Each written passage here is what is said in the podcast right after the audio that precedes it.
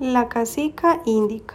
Los indígenas siempre han sido parte fundamental de nuestro territorio colombiano y son parte importante de nuestra historia.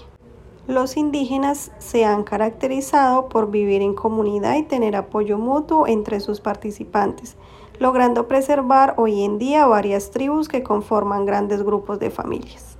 En Risaralda, exactamente en el municipio de Apía, sus pobladores cuentan que hace muchos años existió una mujer indígena muy poderosa llamada Cacica Índica.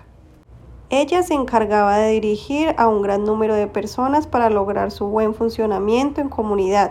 Exigía a sus habitantes hacer ofrendas en tributo a sus creencias para liberarse del mal y de todas aquellas cosas que pudieran derrocar con su mandato.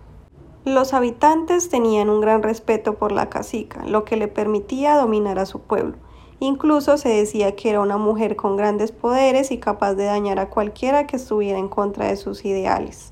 Hoy comentan que la cacica aparece en este municipio donde su comunidad ha enterrado su tesoro, y todo con el fin de evitar que los blancos se lo apropien y al mismo tiempo descubran sus grandes secretos.